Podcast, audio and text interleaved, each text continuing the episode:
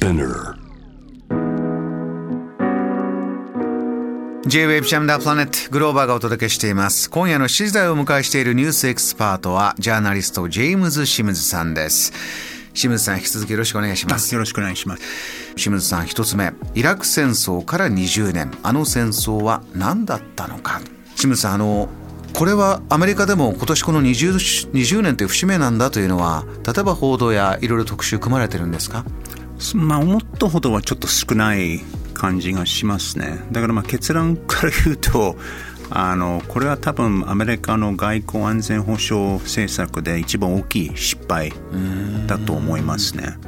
清水さんが改めて振り返って、えー、今お感じになるところはまず失敗の一番大きい失敗なんだと、はい、どういうことかというのを紐解いて教えてください。そうですね、まあ、イラク戦争は2003年3月あの 20, 日20日から始まってでアメリカが主導してイラクを、まあ、軍事侵攻したんですね。であの当時アメリカの大統領はジョージ・ブッシュ。で、まあ、イラクの大量破壊兵器を、まあ、保有してるっていうことがまあ、一番大きい理由だったんですけど、まあ、結果的に大量破壊兵器は見つかりませんでした。うん、であのこの問題があの、まあまあ、いろんな面で影響を及ぼして、まあ、及ぼしてるんですね。えー、で、まあ、一つはあの実際のその負傷者死者があの、まあ、いろんな数字があるんですけど、はい、あのまあ、米軍民間人あるいは警察官メディア含めてまあ、50万人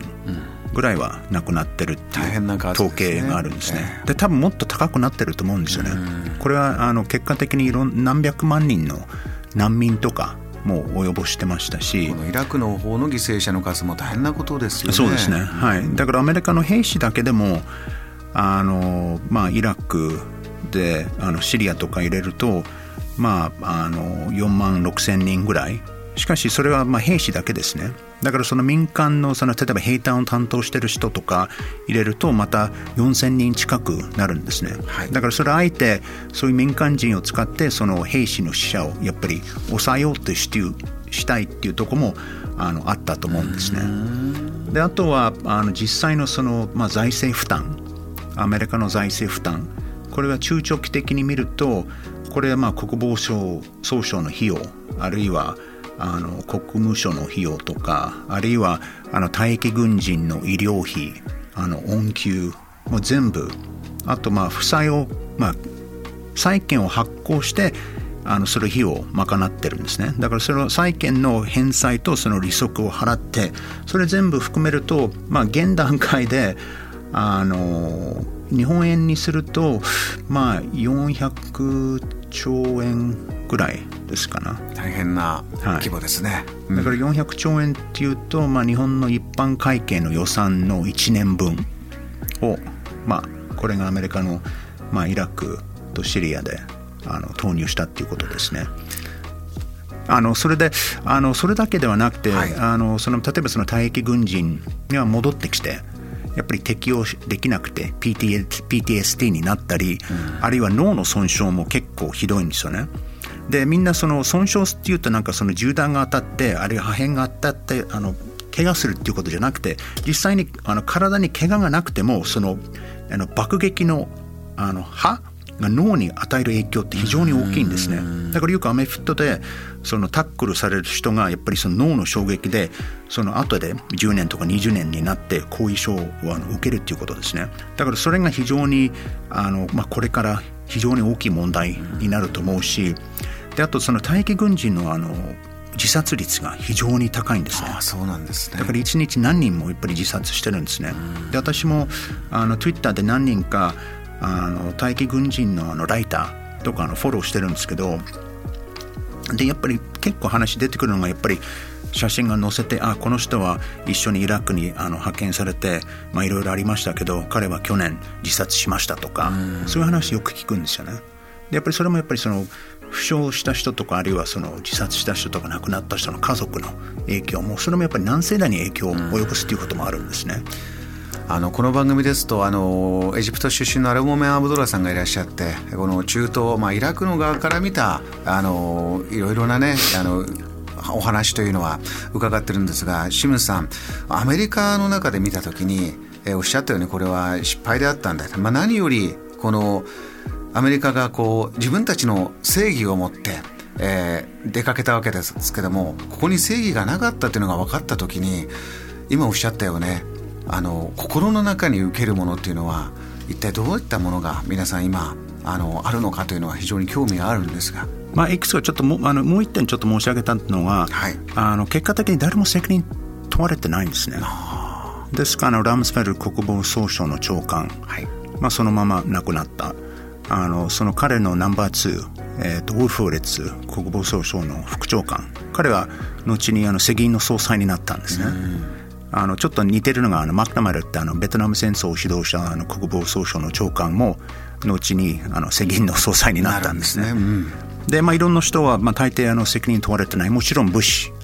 あのブッシュジュニアの方も責任は問われてない。で今そのトランプが誕生してから彼が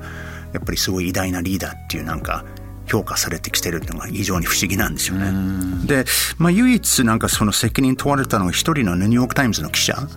彼女がやっぱりその漏洩された情報を丸飲みしてその戦争を煽ったっていうことで、まあ、彼女はもうあのなんていうのこのジャーナリズムの世界からも去ってますけどだから考えてもその人ぐらいですよね責任問われたのが。なるほど。であのそれで先先先ほどのあの質問なんですけど、はい、そのアメリカの社会に及ぼした影響って、まあ、これからまだ続くと思うんですけど、だから例えばベトナムのこれ私大学の時にあの先生が言ってたことをちょっと確認はできなかったんですけど70年代のアメリカの文化のテーマは死だったんですね、うん、Death でそれやっぱりベトナム戦争の影響を受けてでアメリカもまあ分かんないですけど、まあ、この2000年代2010年20年代は振り返ってみると何が一番大きいテーマなのかちょっとも私も分からないんですけどまあこういう、まあ、絶望感とか死も、まあ、どっかに出てくると思うんですけど、で結果的にその例えばその政治に影響は非常に大きかったと思うんですね。ええ、でトランプの誕生もあのトランプ元大統領の誕生もやはりこのアメリカがこの永遠の戦争に対するその辟易になった、うん、もうこんなことは嫌なんだという。嫌っていうことで、うん、でトランプもあのかなりはっきり言ったんですね。この無謀な戦争なんでずっと続けるの？なんでアメリカの方にやっぱり資金を振り向けて投資しないのか。で彼はだから結構言ってることがすごい厳しかったんですよね。ねで普通だったらまあそのバーニー・サンダーズのなんかそういう左翼が言うようなことがその共和党のあの大統領候補が言ってそこであのまあ候補になったんですね。ねそれが非常に不思議っていうかだからその中でも今でもやっぱりその共和党の中でやっぱり分かれてるんですよね。これが正当だったあるいはこれはまだ評価し始めるのは早すぎるとか、まあ、例えばそのちょうどこの節目にあの外交評議委員会の会長彼がその国務省にあの落選の時にいたんですけど、はい、彼がいやまだ評価は分かれてる評価できないっていうなんか論説出したんですよね。で私はあれ読んだらお前などこの惑星に住んでるのかって思いました。だからそれがそういうなんていうの考えもあるっていうのはなんか本当にあのいやまあ自分のまあ責任が問われるのはやっぱり嫌だからいやまだ評価できないっていう言わない。言えない、うん、だから共和党の中でいやこれは明らかに間違いだった、えー、やっぱりアメリカは本当にこういう無謀な永遠の戦争をやめるべき。もうちょっと国内にあの政策とか資金を振り向ける振り向けるべきっていうのがやっぱり共和党の中に本当に真二つに分かれてるんですね。でトランプもやっぱりそれを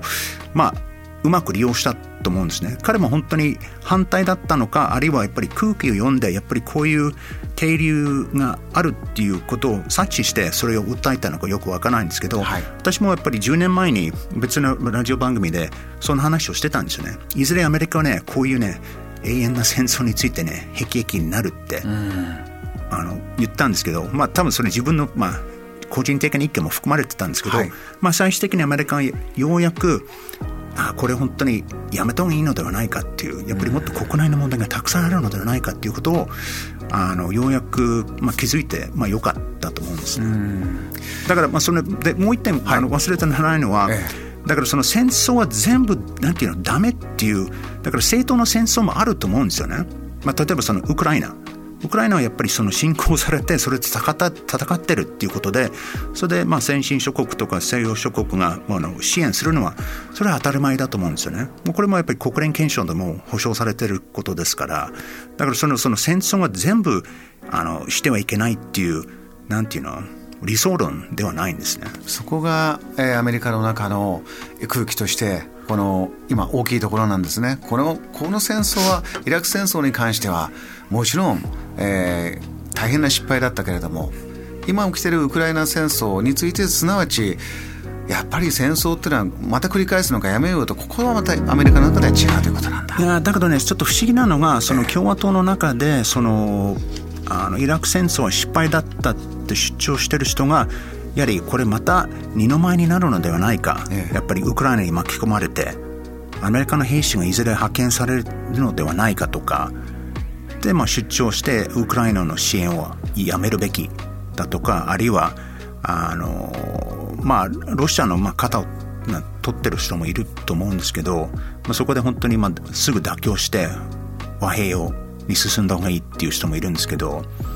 まあ、それはちょっと間違ってると思います、ね、この辺りはこの大統領選来年ですけれどもね、はい、一つの論点争点になるんでしょうか？いや多分なんないと思いますね。あの外交って普通はあんまり論点にならないんですね。やっぱり経済とあの、まあ、ガソリンの価格ですね。JAM The Planet